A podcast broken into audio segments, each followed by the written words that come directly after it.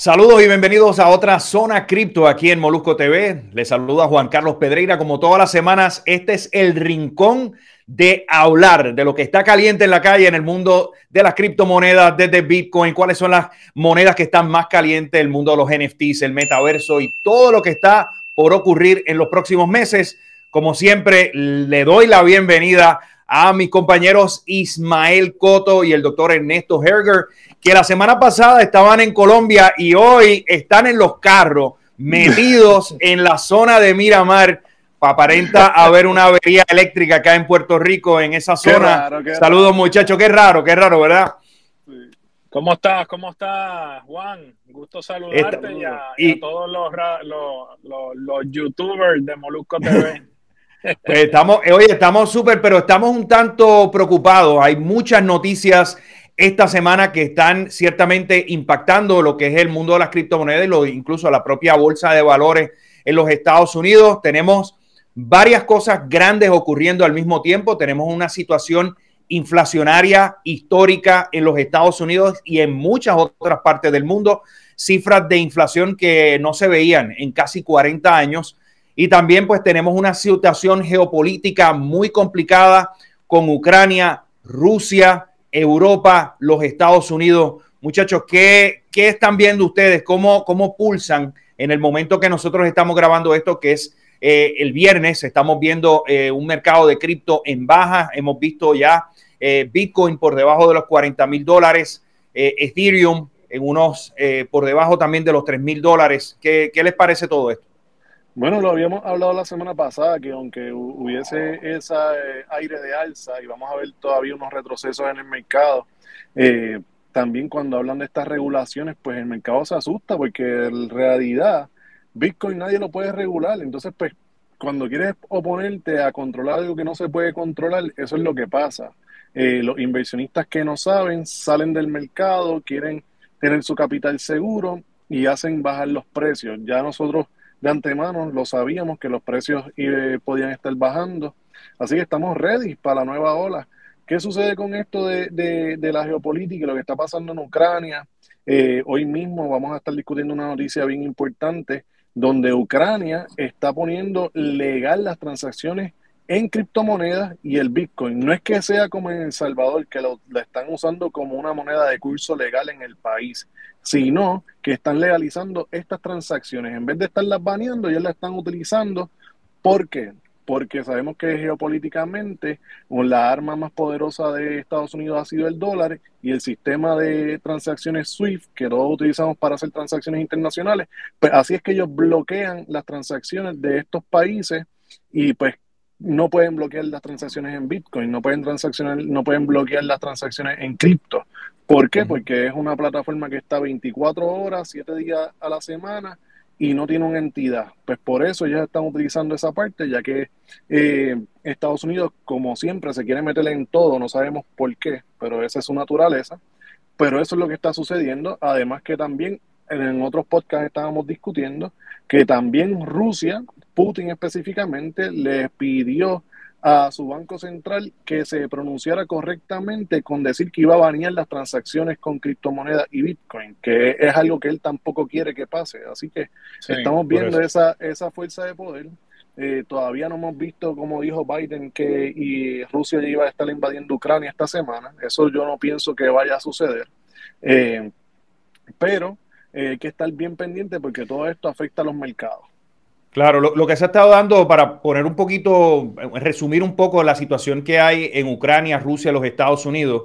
Eh, han habido informes que Rusia tiene muy cerca de la frontera del este de Ucrania eh, más de 100 mil tropas. Esta se suponía que, según la inteligencia de los Estados Unidos, lo que se había publicado los medios,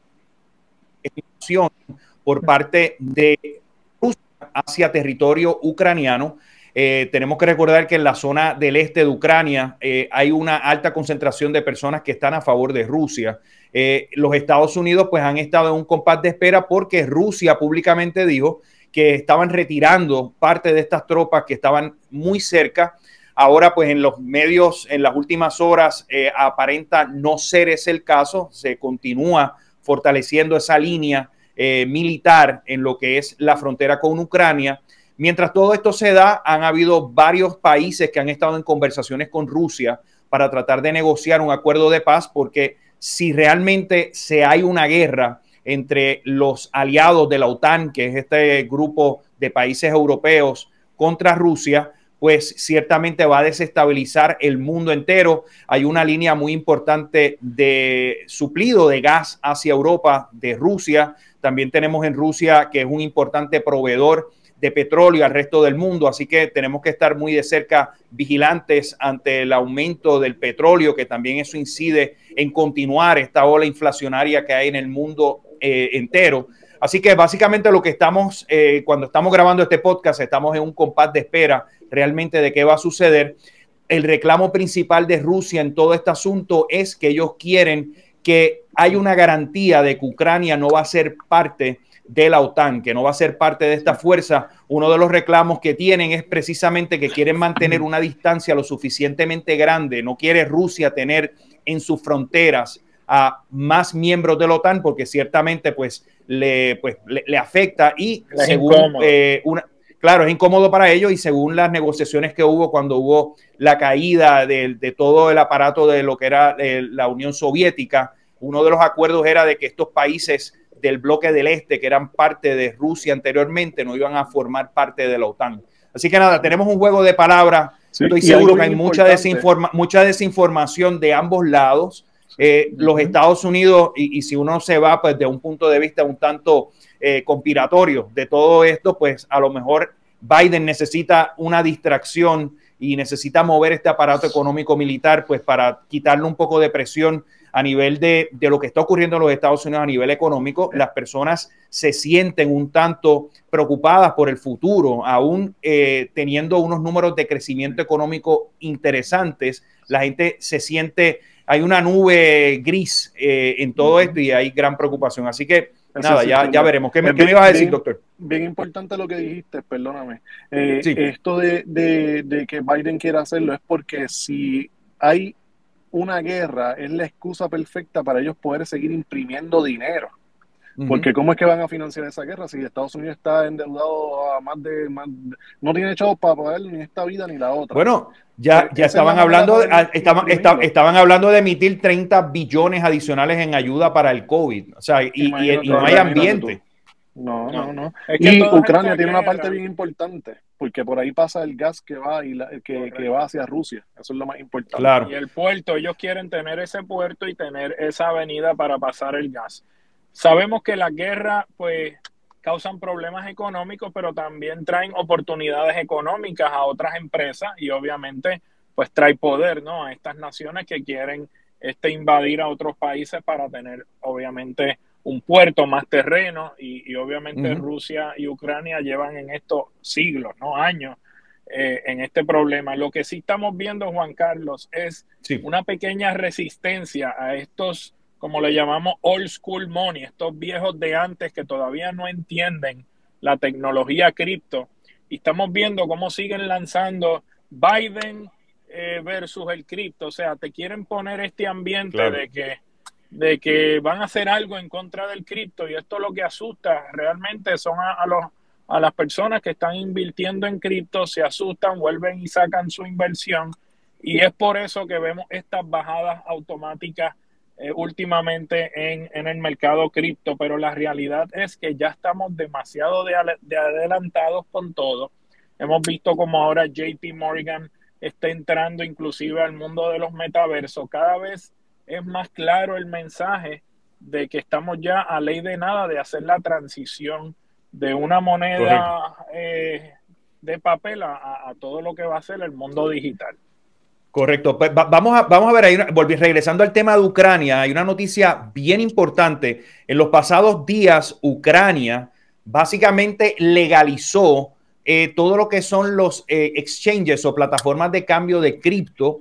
Esto no implica lo mismo que ocurrió en El Salvador. En El Salvador se adoptó el Bitcoin como moneda de curso, pero en el caso de, de Ucrania, ellos le están dando un marco regulatorio legal para organizar todo y para que ustedes tengan una idea, Ucrania, a nivel de la adopción de lo que son criptomonedas y lo que es el Bitcoin, ocupa el cuarto lugar en el mundo entero a nivel de, de países. El primer lugar lo ocupa Vietnam y es uno de los países donde tiene una de las industrias más robustas a nivel de desarrollo de toda esta tecnología del blockchain. Así que Ucrania, aún dentro de su crisis eh, geopolítica con Rusia, eh, tiene las condiciones perfectas para tener una economía de desarrollo que adopte todo este tipo de criptomonedas y de tecnología del blockchain. Brutal. Y eso le hace frente, eso le hace frente a lo que está pasando, lo que quiere hacer Estados Unidos, eso le hace frente y no es casualidad que hayan sacado esta noticia cuando están diciendo que Rusia va a invadirlo. Eso no, es casualidad. Así, así que nada, ustedes bien pendientes. Yo creo que eh, lo más importante afectando los mercados de cripto en estos últimos días es toda esta situación geopolítica. Estaremos, esto está cambiando minuto a minuto, así que ciertamente la próxima semana pues estaremos ampliando un poco más de todo esto que está ocurriendo. Pero ahora moviéndonos un tanto al mundo de los NFTs, una noticia que recién rompió hoy es que precisamente la empresa Universal Music va a estar trabajando en conjunto con sus artistas y sus representados para crear colecciones de NFTs utilizando la tecnología de la plataforma Curio. Universal Music es, si no, la compañía más grande a nivel de manejo de artistas y de música en el mundo entero y verlos a ellos adoptar el mundo de los NFTs me parece súper interesante. No sé qué observaciones tienen ustedes, muchachos. Otra señal más, otra señal más hacia dónde se está dirigiendo la economía.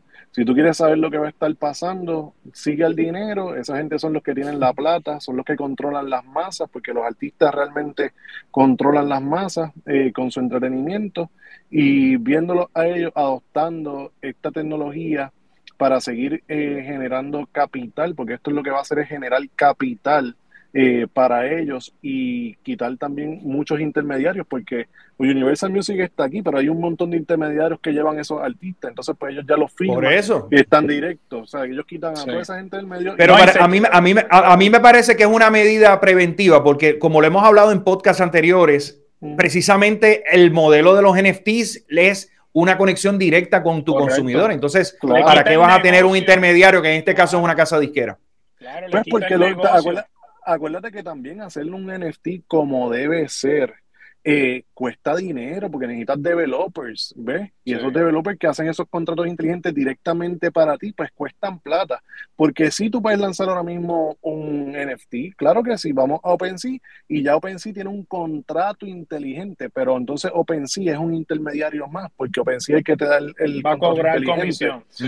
Tú haciendo tu propio contrato inteligente, si tú eres eh, un artista y vas a solicitar por lo menos nuestros servicios en Skyblock, que tenemos los developers para poderlo hacer, pues te, te va a costar porque esa, esa mano de obra, ese conocimiento cuesta y, y, y todo, cada contrato tiene que ejecutarse de X o Y manera con lo que quieres hacer con el proyecto. Pues Universal Music tiene la plata para pagar esos developers, más ya tienen el artista entonces, pues, ok, el artista no sabe de esto directamente, tal vez un artista nuevo que quiera, ¿verdad?, eh, evolucionar y entrar a este mundo y quitar esos intermediarios, ya sabe cómo es el negocio, pues tal vez puede empezar con un NFT, una colección sencilla, pero Universal va, va, a cambiar el juego porque tienen la plata del mundo para poder desarrollar cualquier tipo de proyecto.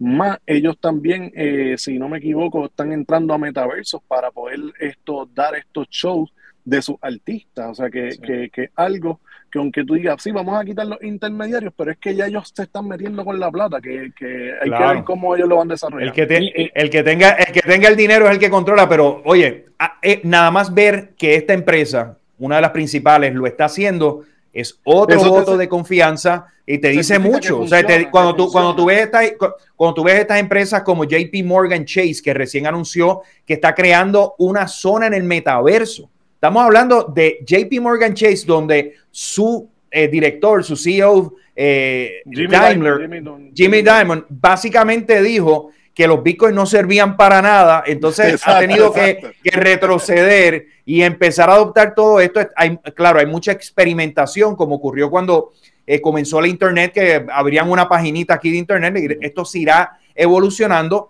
pero es importante observar estos principales jugadores que apuestan a todo esto. Otra noticia que esta semana ha estado súper interesante es que precisamente el gobernador de Colorado acaba de anunciar que a partir de los próximos meses va a permitirle a sus ciudadanos poder pagar con Bitcoin los impuestos, señores. Una manera muy ¿Qué les parece? Una, manera muy astuta de atraer el ecosistema, porque si tú estás dentro del ecosistema y a lo mejor pues, pues era una persona que invirtió con un poquito de miedo y tuviste un poquito de profit, para pues, a lo mejor tú quieres enderezar tus cosas y, y pues ahí está la plata, pero pues, pues, pues, vamos a pagar los impuestos y ponernos al día con ellos. Una manera muy astuta de poder atraer el, ecosistema para su ciudad y él yo creo, los Bitcoin también. Sí, pues yo, creo, yo, creo, yo, yo, creo que le hace todo mucho más fácil, porque vamos, vamos a imaginarnos que tus ganancias ocurren dentro de esa criptomoneda, pues mira, simplemente remite esos impuestos en una billetera electrónica que ya tenga designada el Estado y ya está todo corriendo bien. Claro, aquí está el asunto de cuál va a ser el compliance, qué tipo de información va a recibir el gobierno para saber cuál es tu cartera, qué tienes ahí adentro. Y, cuál es el por ciento que me van a cobrar también, porque eso es bien importante. Pero, pero es bien interesante cómo estamos viendo ya cada vez más estados. Primero hemos hablado de Miami, en la ciudad de Miami, hemos hablado del el gobernador de Nueva York, que, que, ha estado recibiendo en, algunas semanas, ha recibido su paga a través de Bitcoin. Vemos Colorado cómo está haciendo todo esto. Eh, yo creo que nuevamente, igual que la noticia de Universal Music, otro voto de confianza donde ya el gobierno está comenzando a entender la dimensión de lo que está ocurriendo, que es básicamente una revolución financiera eh, súper grande. Los números no mienten, no mienten, se ven en las gráficas, la, la gente ya se está dando cuenta de lo que está pasando y obviamente este, van a ir cayendo en efecto dominó. Comienzan primero los estados que son más open mind y después van cayendo ya los otros estados que son más este, reservados porque es un efecto dominó. Este, y el dinero está ahí y se nota y se ve en la gráfica como el Bitcoin pues sigue en aumento, porque lo comparas tanto con el oro o con el fiat money, estamos muy por encima eh, de, las otras monedas, ¿entiendes? Claro, y, otra, y otra cosa también que aparte de, de pedir los impuestos, estamos viendo ahora cómo los gobiernos y el propio gobierno de los Estados Unidos quiere también armar un sistema de protección para el manejo de, y la seguridad de, esta, de estos Bitcoin y estas criptomonedas. Esta semana, pues, eh, hay, surge otra noticia también que se está creando una especie de, de, oficina, de enlace, básicamente un departamento para investigar todos estos crímenes que ocurren de criptomonedas. Comentamos anteriormente de este caso donde hubo un robo eh, de casi 3, mil millones o 30 billones, muchachos, de, de esta pareja. 4, billones, pero en verdad yo no cuatro, Casi 4, 3.8, casi, casi 4 billones de dólares. Ellos no se robaron 4 billones, ahora valen 4 billones, pero antes no, no valía eso. Eh, con la subida del mercado, pues llegó a 4 billones de dólares. Ellos hicieron algo y, eh, y, se jodieron. Perdón. Sí, algo, algo, algo, oye, y, y, y se, y, y fue, la situación fue que esta pareja eh, cometió un error. Hay unas investigaciones por parte del periódico electrónico Vice y Motherboard que básicamente los agarraron porque estaban comprando tarjetas de regalo en Walmart y en otras cadenas. Y con esa información cuando usted se conectó, eh, cuando esta, esta pareja se conectaba, eso hay una dirección de IP y por ahí los agentes federales pudieron capturar eh, la dirección y la localidad porque aparenta ser que en la compra de esa tarjeta de regalo pusieron su dirección y pusieron su nombre. Así que los que digan que las criptomonedas es un instrumento para, para, los, para los criminales hacer lo que quieran y no tener consecuencias, yo creo que se ha demostrado que utilizando la tecnología del blockchain, que es totalmente abierta, que cualquier persona puede ver esas entradas en el blockchain, unido pues a otros instrumentos como saber cuál es la dirección de IP, eh, hacer, hacer supina de información, lo, hacen el tracing súper, pero que súper fácil. Sí, sí. Sí, pues eso es lo que trae la tecnología y eso también, eh, si lo hacen y lo hacen bien, pues eso va a atraer más personas que puedan confiar en el mercado y quieran eh, poder transaccionar con esta tecnología. Así de sencillo. Esto está empezando a verse cómo lo van a ir regulando poco a poco para que las personas y la masa puedan utilizarlo y ellos también, el gobierno, cuando la, lancen su, eh, su moneda, criptomoneda digital, el dólar digital de ellos que ellos están proponiendo, también ya estén estas regulaciones y las personas se sientan en confianza. yo, creo, yo, creo, yo, creo, yo creo que yo creo que eh, la parte de protección al consumidor es una, es una de las partes que muchos entes reguladores especialmente lo que es el SEC y lo que son diferentes entidades del gobierno de los Estados Unidos, está diseñado pues para proteger tu dinero, que no te lo roben. Por ejemplo, si uno va a un banco y el banco eh, desaparece, pues hay un seguro que se llama el FDIC, que nos protege hasta 250 mil dólares. Pero mientras están las oficinas montándolas en las autoridades federales para investigar estos crímenes, también la Casa Blanca se apresta esta misma semana a montar lo que es un comité interagencial para regular o tratar de, tener unas guías en lo que es el manejo de las criptomonedas, lo que son los stable coins y monedas estables. Y se espera que en algún punto de esta misma semana eh, la administración de Joe Biden en la Casa Blanca emita una orden ejecutiva para regular todo esto. El llamado eh, de la Casa Blanca es básicamente han identificado al Departamento de Homeland Security, al Departamento del Tesoro, también lo que es el FBI, para crear estas guías y darle un plazo de unos 180 días para crear legislación o regulación que le dé orden a todo esto. Yo sé que hay personas que vienen de este mundo totalmente libertario y este mundo donde cualquier cosa, básicamente, si pueden salirse y no tener gobierno, son felices.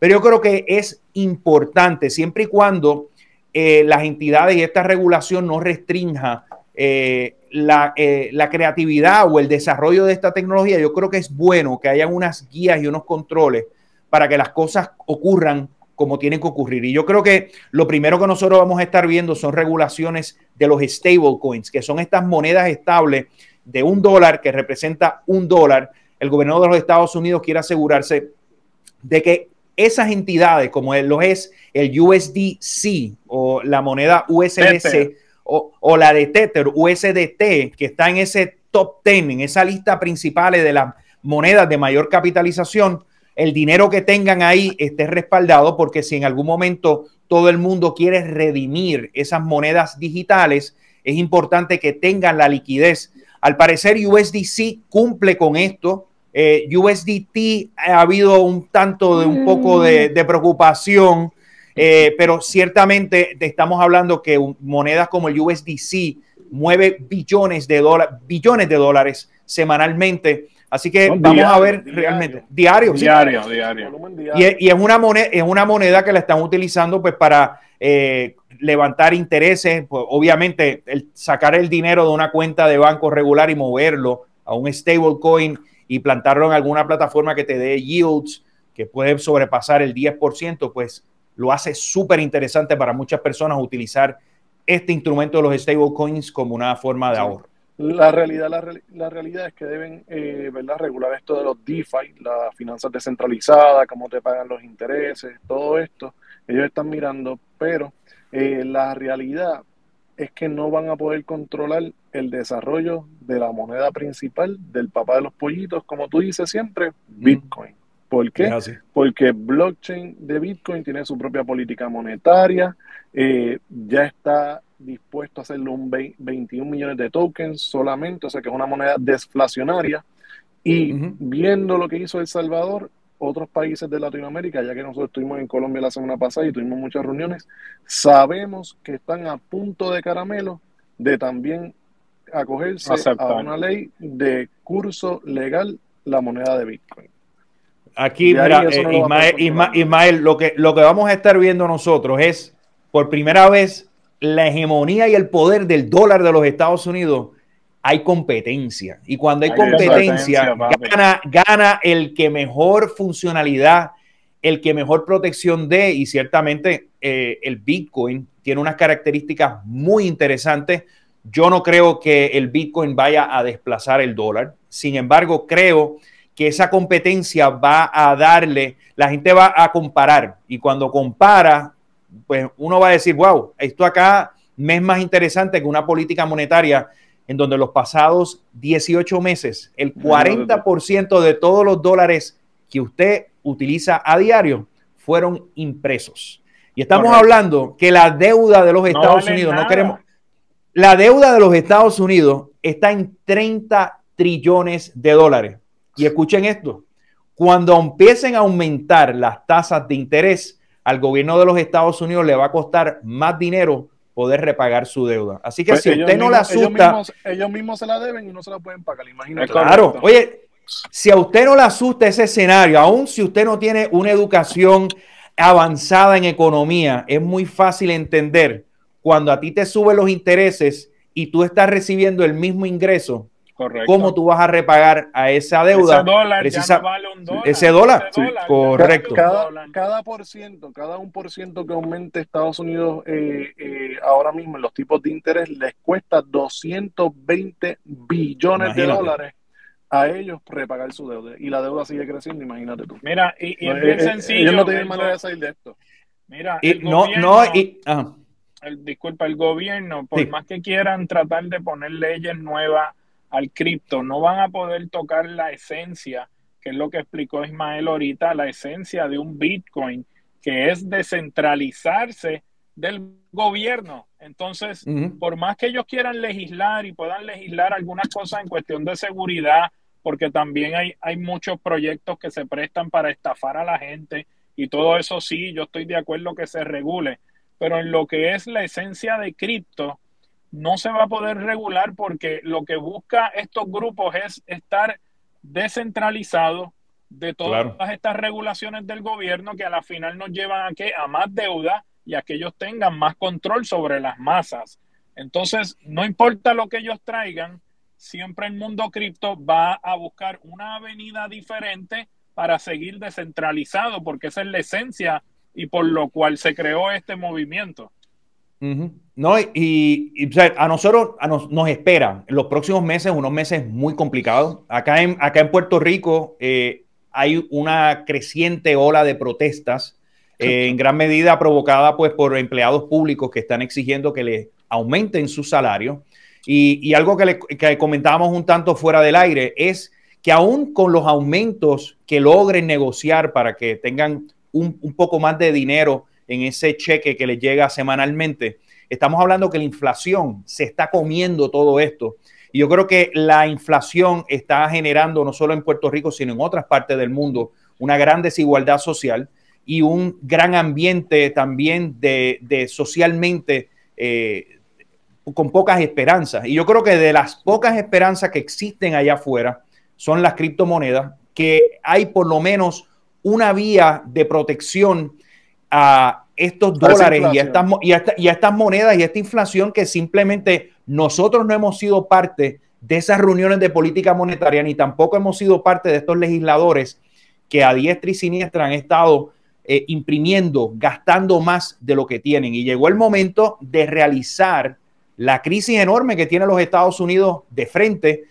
Hay estimados, señores, que cuando comiencen a subir, si suben 0.50 los intereses que se espera el mes de marzo, eso comience, la espiral de caída de lo que es la bolsa de valores en los Estados Unidos eh, va a ser fuerte.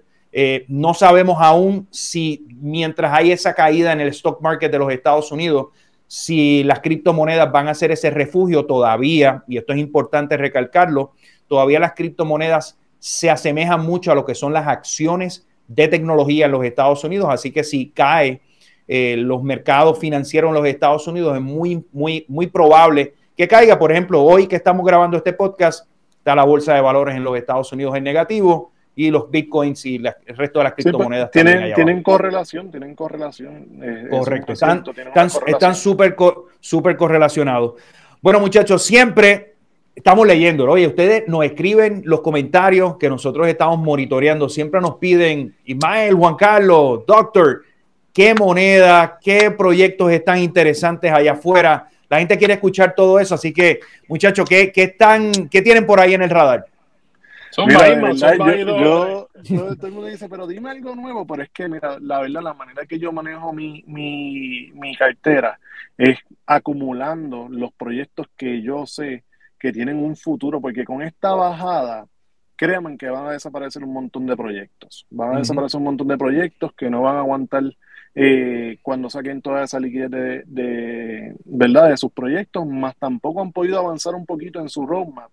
Eh, y yo me concentro en estos proyectos que ya yo los he dicho y sigo acumulando ellos. Estamos hablando de Mana, que ahora mismo es de Centraland, que ahí es donde eh, el banco Goldman Sachs acaba de abrir una, una sucursal para hacer el intercambio de criptomonedas, hacer préstamos, orientarte dentro del metaverso. JP Morgan. Eh, JP Morgan de Goldman Sachs. Y, y además de Mana, estamos con Sandbox y estamos también bien pendientes a lo que es Gala. Y eh, todas nuestras ganancias siguen estando bien fuertes en Bitcoin. Doctor, ¿qué tienes por ahí? ¿Qué te puedo decir? Pues mira, eh, yo concuerdo con Ismael, hay que estar bien pendiente a todas estas, todos estos proyectos que son de metaverso, porque pues es lo nuevo, es donde todas las empresas van a querer tener su empresa, eh, van, a, querer dar sus servicios y obviamente pues estas monedas o estos proyectos van a, capitalizar muchísimo porque un, un, JP Morgan, que es el banco más grande de, de, Estados Unidos, que ahora tenga sucursales dentro del metaverso, donde usted se ponga sus lentes y vaya a transaccionar allá adentro, pues esto va a mover mucha plata, esto va a traer mucho comercio a todas estas plataformas. Eh, quiero añadir también un Polygon Matic, un Solana que están sumamente sólidos en lo que es ofrecer servicio de blockchain con bajo costo de gas fee. Eh, vemos un Ethereum que es muy poderoso, pero la gente sigue emigrando o saliéndose de Ethereum Doctor, me, leíste la, me, leíste la, me, leíste la lista, yo iba a hablar de eso, me la leíste completa. Mira, y un paréntesis, un paréntesis, quiero esto también eh, decir, estamos bien pendientes, el lanzamiento de la próxima semana del proyecto de NFT de Puerto Rico, de eh, Tattoos Call Society del señor Juan Salgado, Correcto. Eh, ese proyecto viene durísimo. Anoche estuvimos en un space, estuvimos viendo el ambiente, construyendo la comunidad, apoyándolo. Eh, estén pendientes porque ese proyecto va a salir y esto puede irse de verdad a nivel mundial porque el pana tiene un arte para tatuarte en el cuerpo impresionante. Y es de Puerto Rico y hay que apoyarlo. Hay que apoyarlo. ¿no? Y, el, y el universo de los NFT se ha mantenido aún con las bajas que han tenido el resto de las criptomonedas, se ha mantenido en crecimiento. Pero como mencionaba el doctor, yo estoy enfocado en lo que es la infraestructura de donde van a estar esos contratos inteligentes, donde van a correr los NFTs, donde van a correr todos estos nuevos proyectos de la web 3.0. Así que Ethereum, aún con todos los proyectos de nivel, de, level, de nivel 1, nivel 2, que se supone solucionen problemas a nivel de los costos de transacciones y, de lo que, lo que llaman los gas fees y lo que es la velocidad de las transacciones, todavía Ethereum tiene un rol bien importante. Eh, lo que son los proyectos como Solana y Polygon son proyectos importantísimos. Yo creo que van a ser jugadores bien importantes a nivel. Hay un, hay un dato bien importante y es la cantidad de desarrolladores que están inmersos en estas plataformas. Y si usted observa que los desarrolladores están apuntando hacia esos proyectos, a lo mejor no es ahora, en los próximos meses, pero son esas plataformas que potencialmente se pueden convertir en los próximos sistemas que, tipo Google, tipo Amazon, para procesar todas estas transacciones. Juan Carlos. Así que hay que tenerlo, hay que tenerlo bien pendiente. Dímelo. Mira, tenemos un desarrollador de Solana en el equipo de Skyblocks. Uh, interesante. tranquilo, tranquilo. Yo sé que hay muchas personas que, que, todavía no se han atrevido a entrar a este mundo. De verdad, los invitamos a que escuchen estos podcasts, a que si tienen alguna duda de cómo mover su inversión, nosotros no somos eh, expertos en finanzas, pero sí tenemos mucha experiencia y podemos darle unos buenos tips de cómo usted puede mejorar su economía a través de diferentes proyectos que hace Ismael. Ismael es un tipo que analiza las gráficas, que llevan esto desde el 2015, que nos puede dar esa orejita de donde usted puede apuntar una buena inversión en proyectos reales. Hay otro proyecto que se me queda, que a veces no lo mencionamos mucho, pero eh, le llaman el Bitcoin de este mundo de NFT, metaversos y gaming, y es Engine. Engine es una empresa muy poderosa eh, que ya lleva bastante tiempo tiempo y está a muy buen precio, así que también yo apuntaría a proyectos como Engine, eh, que a la larga le va a dejar este, un buen profit porque está metido bien adentro en todo lo que es el gaming, los metaversos y eh, el mercado de NFT. ¿Qué más tenemos por ahí, Ismael? Eh, oye, no, Ismael, estamos ya corto de tiempo. Ismael, eh, para más información, ¿a dónde se deben de comunicar? Pueden escribirnos a skyblk.io, skyblk.io. Ya nos estamos reorganizando, volvimos de Puerto Rico, estamos desarrollando muchos proyectos. Uno de nuestros fuertes ¿verdad? es lo que dice el doctor, te podemos ayudar a armar tu cartera, a aprender sobre este mundo, pero también uno de nuestros fuertes también es el desarrollo de proyectos dentro de blockchain y estamos venimos con un montón de cosas ahora en este 2022. Todos los que quieran eh, aprender de este mundo, ya sea en la parte de código, sea en la parte de aprender a armar tu cartera, eh, sea en la parte de, ver NFT. esto puedes eh, aceptarlo en tu negocio. Te podemos estar ayudando. La parte de los NFT, podemos desarrollar el proyecto que tengas en mente. Eh, contáctanos, skyblk.io, skyblk.io. Eh, no tenemos los tickets de la loto, muchas personas nos están llamando, ¿cuál compro? ¿Cómo? Nosotros no damos eso, no tenemos una bola de cristal para decirte cuál es el ticket de la loto, si no estuviésemos jugando loto todos los días. Tienen que entender eso porque eh, somos realmente unos facilitadores para que puedas entender la tecnología. Sí, es blk.io.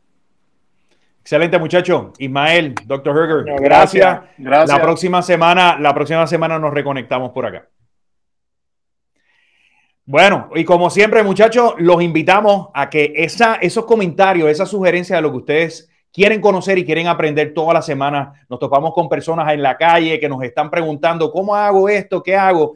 El objetivo, como señalaron los muchachos, es mantenerlos ustedes educados para que ustedes, esa semilla de, de querer conocer más, nosotros podamos ser parte de ese proceso para que ustedes entiendan la magnitud y lo grande de todo este mundo de criptomonedas. Así que a nombre mío, Juan Carlos Pedreira, me siguen en las redes sociales como Juan C. Pedreira. Todas las semanas estamos aquí en Zona Cripto de Molusco TV para ponerlos bien adelante con lo que está pasando. Así que a nombre de todos nosotros aquí en Molusco TV, que pasen un bonito resto de esta semana. Bye.